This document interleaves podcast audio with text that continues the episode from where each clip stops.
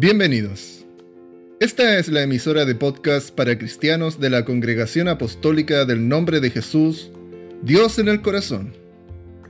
En este episodio presentaremos el mensaje del Señor, Nunca os conocí, en la voz de nuestro hermano Sergio Burto.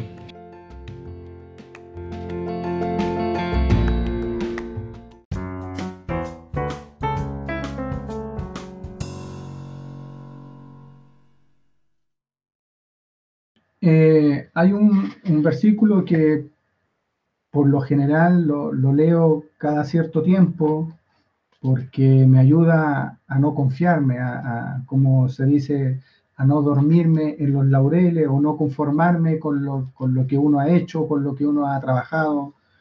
Y, en cierta forma uno llega a un momento donde siente que ha hecho hartas cosas en el Evangelio, pesan los años que uno lleva congregándose y uno dice, bueno, he llegado a un punto donde creo que he hecho bastante. Eh, o uno llega a un punto donde uno dice, en vanagloria propia, eh, creo yo de que he trabajado mucho más que los demás.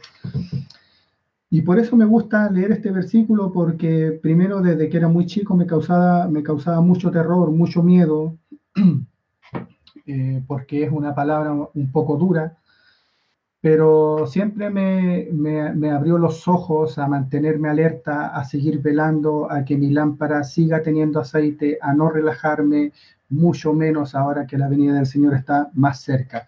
Este versículo está en Mateo 7, 21, Mateo 7, versículo 21 al 23, y la palabra del Señor lo titula y dice, nunca os conocí. Em, bueno, ahí la tenemos proyectada también para que la gente pueda ir leyendo junto conmigo. Dice, no todo el que me dice, Señor, Señor, entrará en el reino de los cielos, sino el que hace la voluntad de mi Padre que está en los cielos. Muchos me dirán en aquel día, Señor, Señor, no profetizamos en tu nombre y en tu nombre echamos fuera demonios y en tu nombre hicimos muchos milagros. Y entonces le declararé, nunca os conocí, apartados de mí, hacedores de maldad.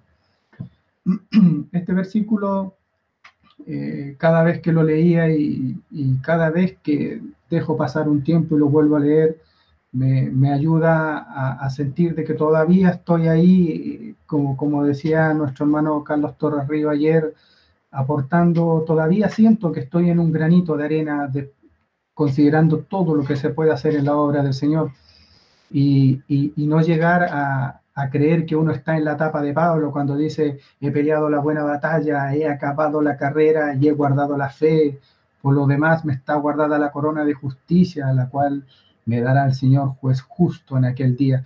No, no pensar de que estamos en esa fase final, sino que estamos en una fase donde podemos hacer mucho y trabajar mucho para el Señor. Pero ¿qué significa o qué implica esta frase? ¿Es correcto llamarle Señor, Señor? Juan capítulo 13, versículo 13, dice, vosotros me llamáis maestro y Señor, y decís bien porque lo soy. Pero al decirlo debemos aceptar lo que, lo que implica eh, decir Señor, Señor, implica que Jesús es soberano, que Él es el gobernador, Él es nuestro maestro, Él es guía en nuestra vida. El que no acepta lo que la palabra implica, creo, creo yo eh, que, que no deberíamos decir Señor, Señor, porque seríamos aquellos que dicen una cosa, pero con sus hechos contradicen lo que, lo que profesan, podríamos decir. Decimos Señor, Señor cuando cantamos, cuando oramos y en toda profesión de ser embajadores de la palabra como que es nuestra profesión, decimos Señor, Señor, al llamarnos cristianos y miembros de la Iglesia de Cristo.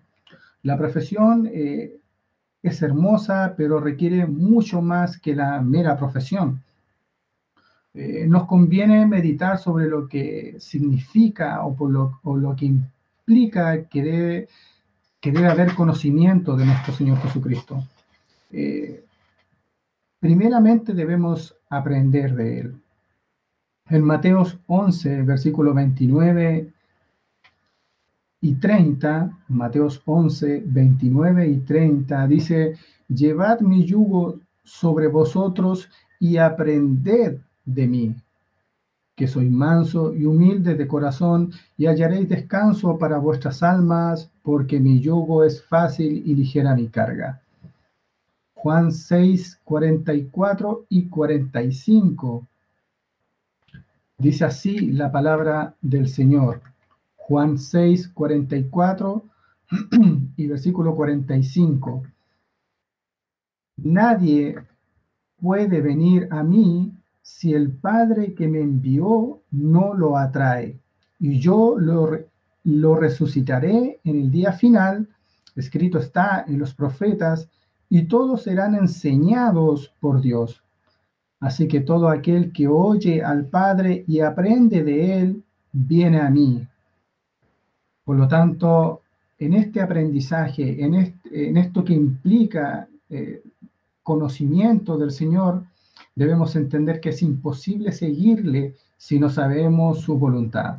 Es importante que, conozcamos esto. Eh, la voluntad de Dios implica obediencia. No, no, basta solo con oír la palabra, no basta con decir Señor, Señor, como dice las Escrituras, sino que es orando y profesando en fe, con, con fe en Cristo. No basta tampoco con bautizarnos, porque el bautismo, siendo la muerte y sepultura del, viejo ser, nuestra vida antigua eh, o nuestra vida pasada, implica también que debe haber un cambio radical de vida, un verdadero arrepentimiento. La obediencia no es completa si no vivimos conformes a las enseñanzas que están acá en las escrituras o, o, o conforme a las enseñanzas que Dios nos dio a entender en, el sermón del monte a través de las bienaventuranzas. Este sermón es como, como dicen algunos, una especie de, constitución, una especie de, como de, estatuto de, la fe en Cristo y que contiene enseñanzas básicas que deben gobernar nuestro corazón y nuestra conducta. Eh, por eso es muy importante aplicar lo que dice las escrituras ahí en Mateo 7:21, no todo el que me dice Señor, Señor, entrará en el reino de los cielos, sino el que hace la voluntad de mi Padre que está en los cielos. Y Mateo 7:24 dice, a cualquiera pues que oye estas palabras y las pone en práctica, lo compararé a un hombre prudente que edificó su casa sobre la roca como también el resto de las enseñanzas que salen en las escrituras. Implican pues el reconocimiento también de su autoridad. Implican reconocer que Él tiene la autoridad sobre nosotros. Jesús da suma importancia a la obediencia. Eh, por eso debemos estudiar y ser cuidadosos con, con, lo que sale en la escritura y ser perceptivos con, con, aquellas pequeñas frases que están ahí en, cada texto, especialmente cuando hablan de la obediencia. Pareciera que de repente leemos el texto completo y nos quedamos con, la parte que dice, y el Señor nos cuidará de todo mal y no dejará que venga sobre el mal sobre ti y, Dios proveerá y, y nada te faltará pero no nos damos cuenta de que para que todas esas cosas se cumplan, nosotros debemos hacer también la voluntad de Dios, hacer la voluntad de nuestro Padre.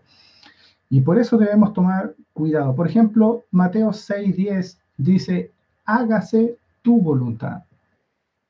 Mateo 7:21 dice, sino el que hace la voluntad de mi Padre que está en los cielos. Y Mateo 7, 24, que lo leíamos hace un momento, cualquiera pues que oye estas palabras y las hace, y las hace, o sea, aquel que es obediente al Señor.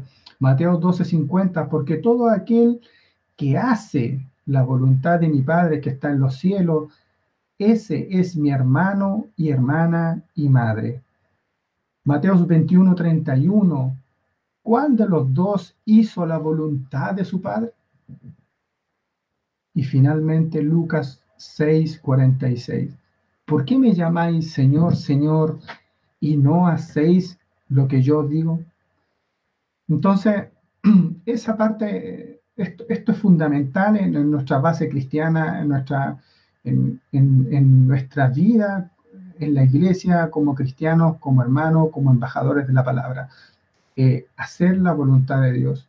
Pero tantos hombres, mujeres o la iglesia en general no le da la misma importancia que Jesús le da. Más bien buscan el camino ancho, en la religión, en las doctrinas que agradan a los hombres y buscan su propia conveniencia. ¿Obedecer qué? ¿Obedecer qué? Entonces, aquí donde nosotros dice, para comenzar, las escrituras que están aquí en su palabra tienen que ser obedecidas.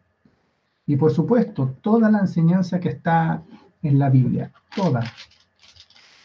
Jesús y Juan predicaron el arrepentimiento, es decir, el cambio, el cambio de vida, el cambio, el cambio desde el corazón, del corazón y vida.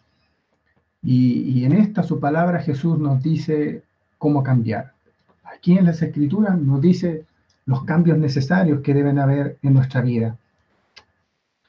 La prueba principal del amor es la obediencia. Y, y esto está escrito en Juan 14, 21 al 24. Juan 14, 21 al 24. Dice, el que tiene mis mandamientos y los guarda, ese es el que me ama. Y el que me ama será amado por mi Padre, y yo le amaré y me manifestaré a él. Le dijo Judas, eh, entre paréntesis le dice, no, no el Iscariote, Señor, ¿cómo es que te manifestarás a nosotros y no al mundo? Respondió Jesús y le dijo, el que me ama mi palabra guardará, y mi Padre le amará, y vendremos a él y haremos morada con él. El que no me ama no guarda mis palabras, y las palabras que habéis oído no es mía, sino del Padre que me envió. Entonces, cuando, cuando leemos esta palabra, nos damos cuenta de que no basta con decir Señor, Señor. No basta con, con, decir Señor, Señor, eh, eh, aquí estamos, aquí oramos, aquí cantamos y aquí leemos tu palabra. Señor, Señor. Cuando con nuestros hechos eh, hacemos lo contrario. Hay otra frase en este, en este mismo pasaje inicial, dice, no hicimos grandes cosas en tu nombre. Hacer algo en el nombre de Jesús significa hacerlo por su autoridad. Entonces, ahí es donde debemos entender que es imposible obrar por la autoridad de Jesús sin obrar conforme a sus enseñanzas. Desde luego, eh, Él no autoriza nada que contradiga su propia voluntad. Y ahí es donde en la palabra tenemos advertencias que son alarmantes. Mateo 24, 24. Mateos capítulo 24, versículo 24. Para que lo vayamos también ahí proyectando en la pantalla. Dice, porque se levantarán falsos cristos y falsos profetas y harán grandes señales y prodigios de tal manera que engañarán, si fuese posible, aún a los escogidos debemos observar que Jesús dice que, que algunos no aprobados por Dios harán grandes señales y prodigios. Segunda de Tesanolicenses 2, versículo 9. Dice así la palabra del Señor. Inicuo cuyo advenimiento es por obra de Satanás, con gran poder y señales y prodigios mentirosos Aquí Pablo habla de señales y prodigios mentirosos. ¿Cuántas personas hacen el, esfuerzo por examinar tales señales y probar a, los maestros que las hacen?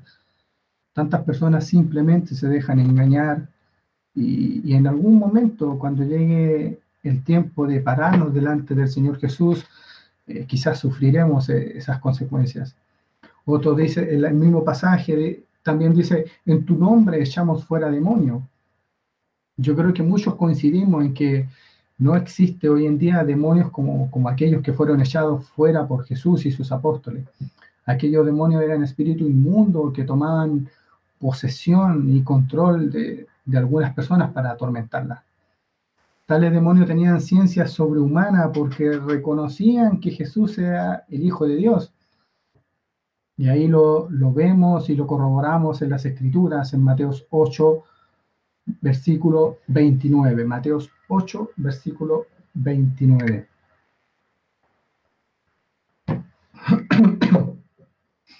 Dice, y clamaron diciendo, ¿qué tienes con nosotros, Jesús, Hijo de Dios?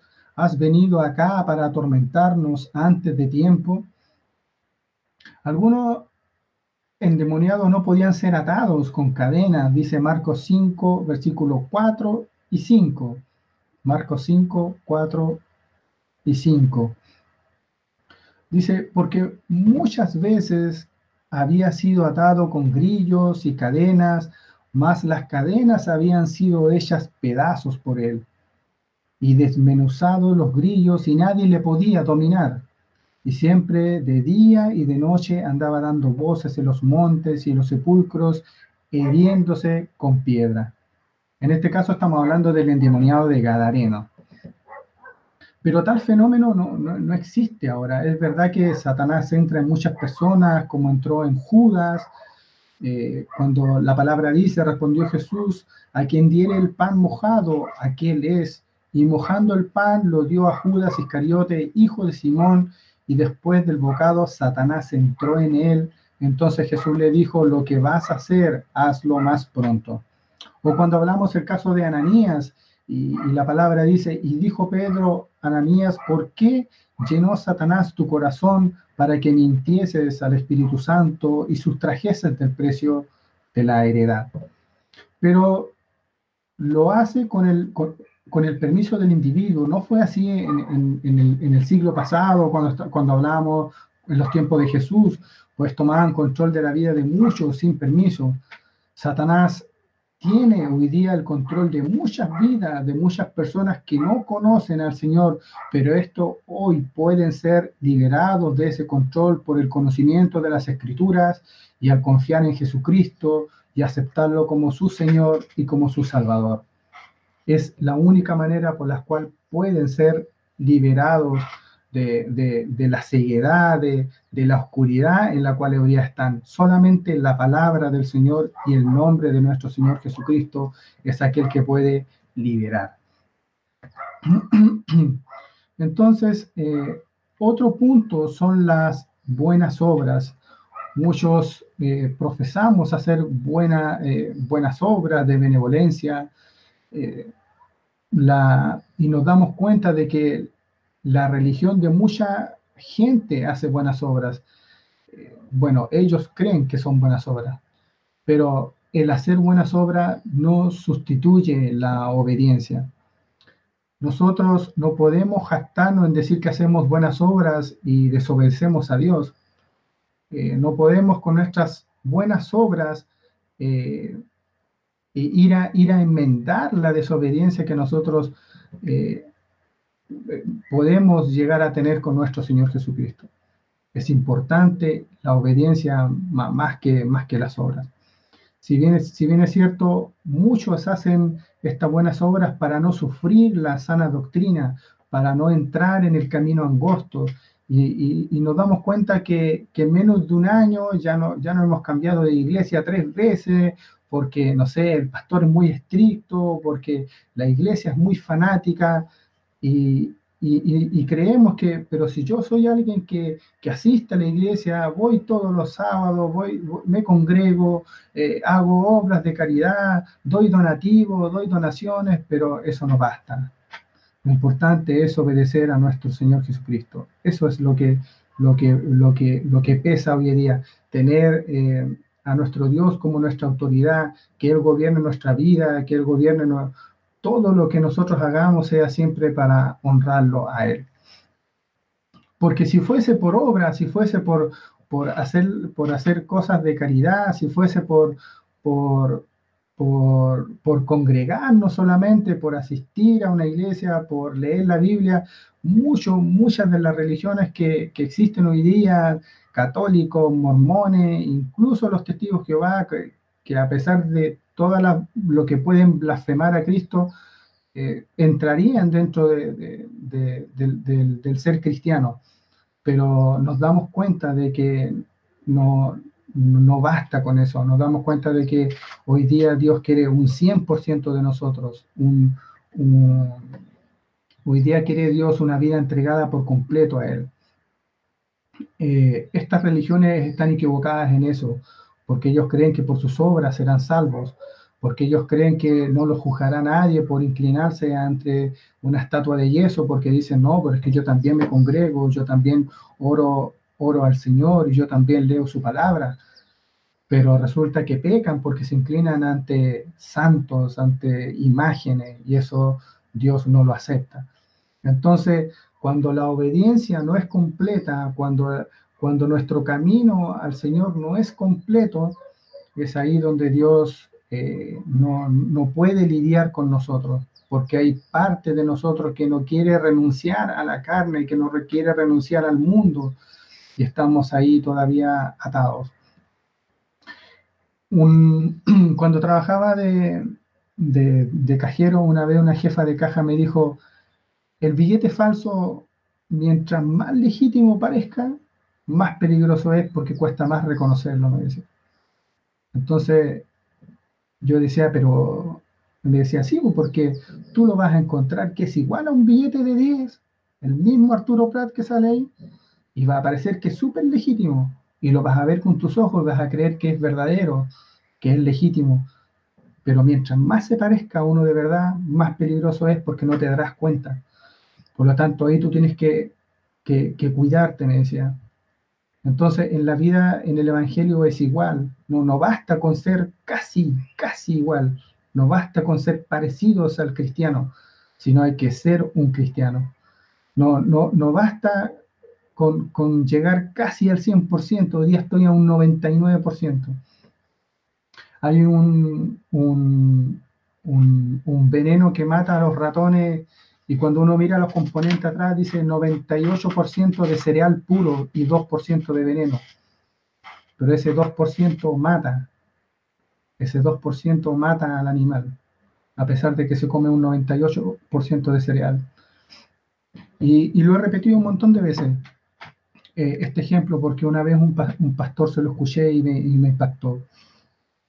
Cuando me decía, Sergio, acá tienes 99,9% de, de agua limpia y un 1% de agua extraída del inodoro. Tómatela. Y yo le decía, no, ¿cómo si tiene agua de inodoro? Me decía, así es de repente en nuestra vida cristiana nosotros decimos, pero es un poquito, es un 1%.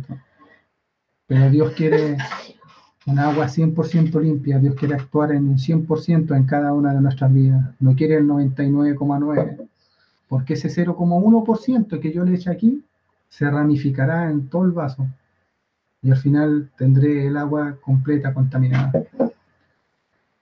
Por eso, en nuestra iglesia, eh, nosotros debemos entender eh, qué, es lo, qué es lo que Dios eh, quiere que hoy día entendamos que, que, no, basta con decir Señor, Señor, que no, que no basta con decir, pero mira mis obras, pero mira lo que he hecho, eh, he echado fuera demonios, eh, he hecho esto por ti, me he congregado, llevo harto tiempo en la iglesia.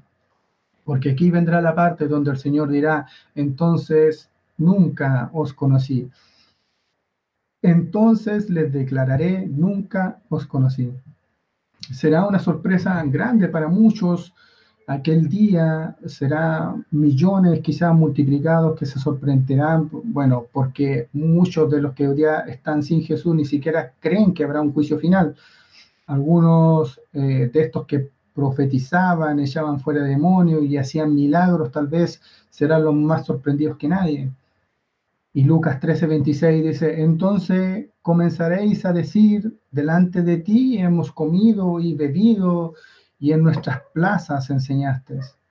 Es decir, eh, eh, lo que ellos quieren decir es como, pero si nos conocíamos íntimamente, éramos como, como amigos íntimos de toda la vida, hemos estado aquí, comido contigo y tú enseñaste nuestras plazas. La palabra declarar es la palabra usada en Mateos 10:32. A cualquiera pues que me confiese delante de los hombres, yo también le confesaré delante de mi Padre que está en los cielos. Si no le confesamos, cuando hablamos de confesamos nos referimos a haciendo su voluntad, Él declarará que no nos conocen. Nunca os conocí. La palabra conocer implica aprobar. Primera de Corintios 8:3 dice, si alguno ama a Dios, es conocido por Él. Gálatas 4:9, siendo conocidos de Dios. Y segunda de Timoteo 2:19, conoce el Señor a los que son suyos significa una relación de aprobación. Por eso debemos entender y, tomar esta palabra hoy día para, para, para, como decía en un principio, para seguir alerta, para seguir velando, para seguir con nuestra lámpara encendida, para seguir teniendo reservas de aceite como las vírgenes eh, prudentes no como las insensatas que llevaron como para el camino y después se quedaron sin aceite. Mateo 25, 12, más él respondió y dijo, de cierto os digo que no os conozco. Dice Cristo, nunca os conocí. Él nunca aceptó su servicio porque era un culto voluntario, un culto en conformidad a mandamientos y doctrinas de hombre, como sale en Colosenses 2.22. Habla sobre las doctrinas de hombres. Hacedores de maldad, dice la palabra. Maldad, iniquidad, relacionado con, lo que está fuera de la ley.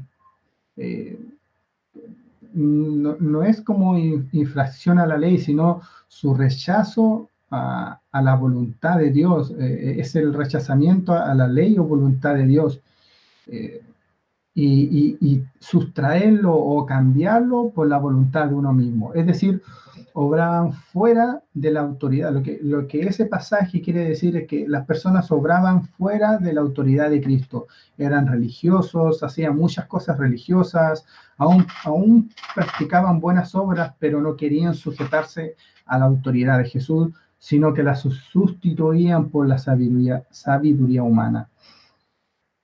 En aquel día, Cristo quitará la máscara de todos los que solamente profesaban servirle, pero siempre hacían su propia voluntad y no la voluntad de Dios. Quitará, dice la palabra, el vestido de oveja y expondrá a los lobos. Les hará ver que estaban en el camino ancho y no en el camino angosto. Entonces, como, como conclusión nos damos cuenta de que no basta simplemente con decir Señor, Señor. No basta con simplemente orar a Dios. Tiene que venir el Señor, tienes que venir al Señor con manos limpias y corazón puro, como dice Salmos 24, 3 y 4. ¿Quién subirá al monte de Jehová y quién estará en su lugar santo? El limpio de manos y puro de corazón, el que no ha elevado su alma a cosas vanas, ni jurado con engaños. Cristo será el juez. Esta palabra hoy día nos hace ver claramente que nuestro Señor Jesucristo será el juez en aquel día. Muchos se sorprenderán al saber esto porque dicen que Jesús es solamente un Dios de amor, un Dios de misericordia, un buen maestro, etcétera, etcétera. Y la verdad que lo es, y la palabra dice que Él es un Dios de amor, la palabra dice que Él es un Dios de misericordia, pero también será quien juzgará según nuestras obras.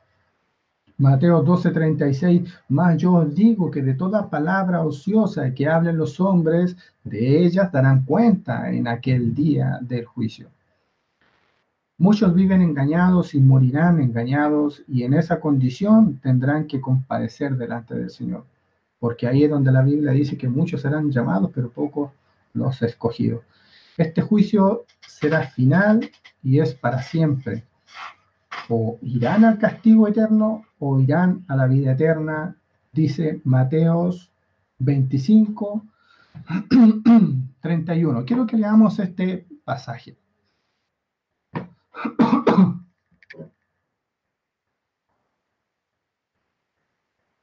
Mateos 25, 31. Vamos a comenzar del 31 hasta el versículo 46 para tomar toda la historia. Les leo en el nombre del Señor Jesús. Dice, cuando el Hijo del Hombre venga en su gloria y todos los santos ángeles con él, entonces se sentará en su trono de gloria y serán reunidas delante de él todas las naciones y apartará los unos de los otros como aparta el pastor las ovejas de los cabritos. Y pondrá las ovejas a su derecha y los cabritos a su izquierda.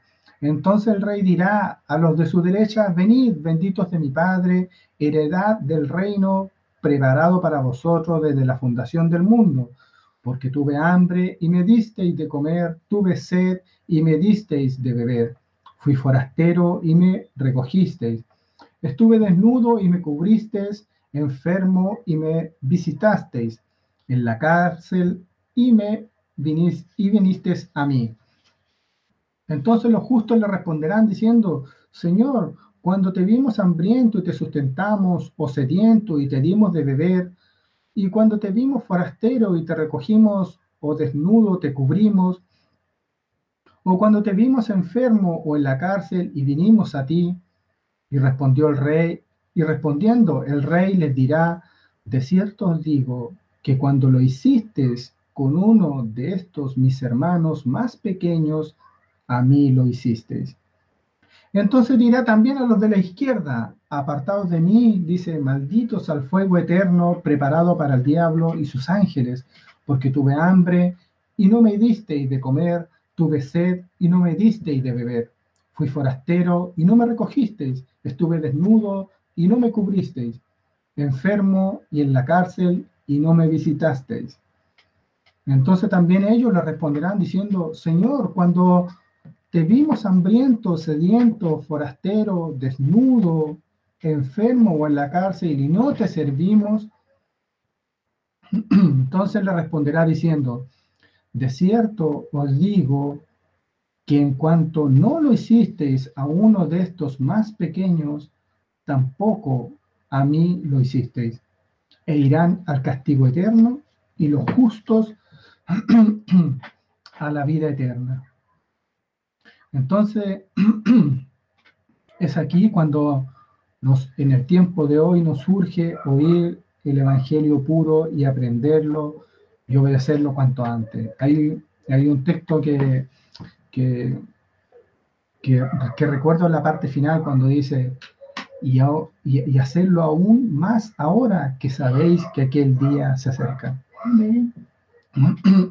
Entonces, debemos eh, hoy día tomar este Evangelio para, para también hacerlo entender a, los que hoy día están lejos de Dios, a los que hoy día eh, se han apartado, a los que todavía no han entrado al reino de Dios y no han conocido, todavía están con, con el vendaje.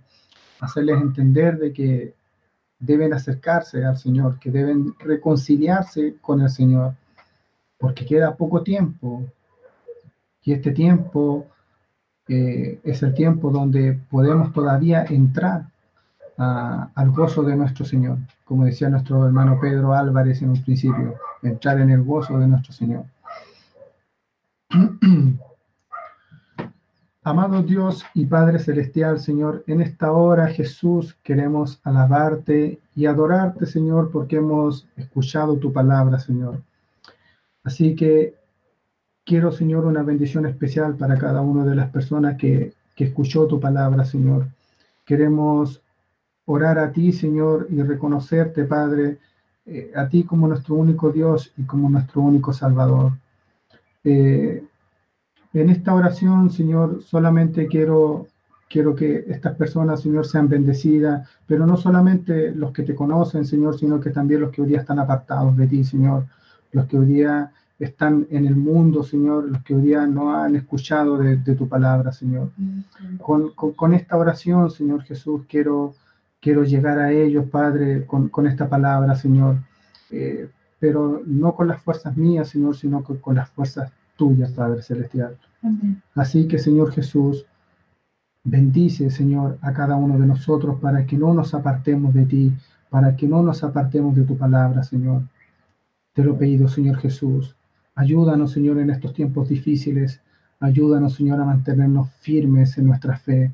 Ayúdanos, Señor Jesús, a mantenernos, Señor, con nuestras lámparas encendidas, con nuestras lámparas con aceite, Padre Celestial, Señor.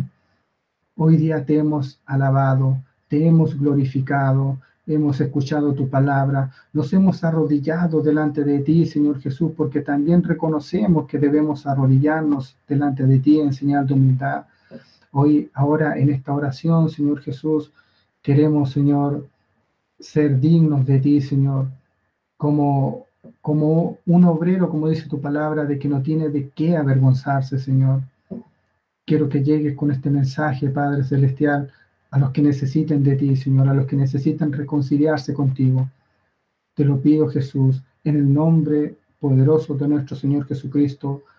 Amén y amén.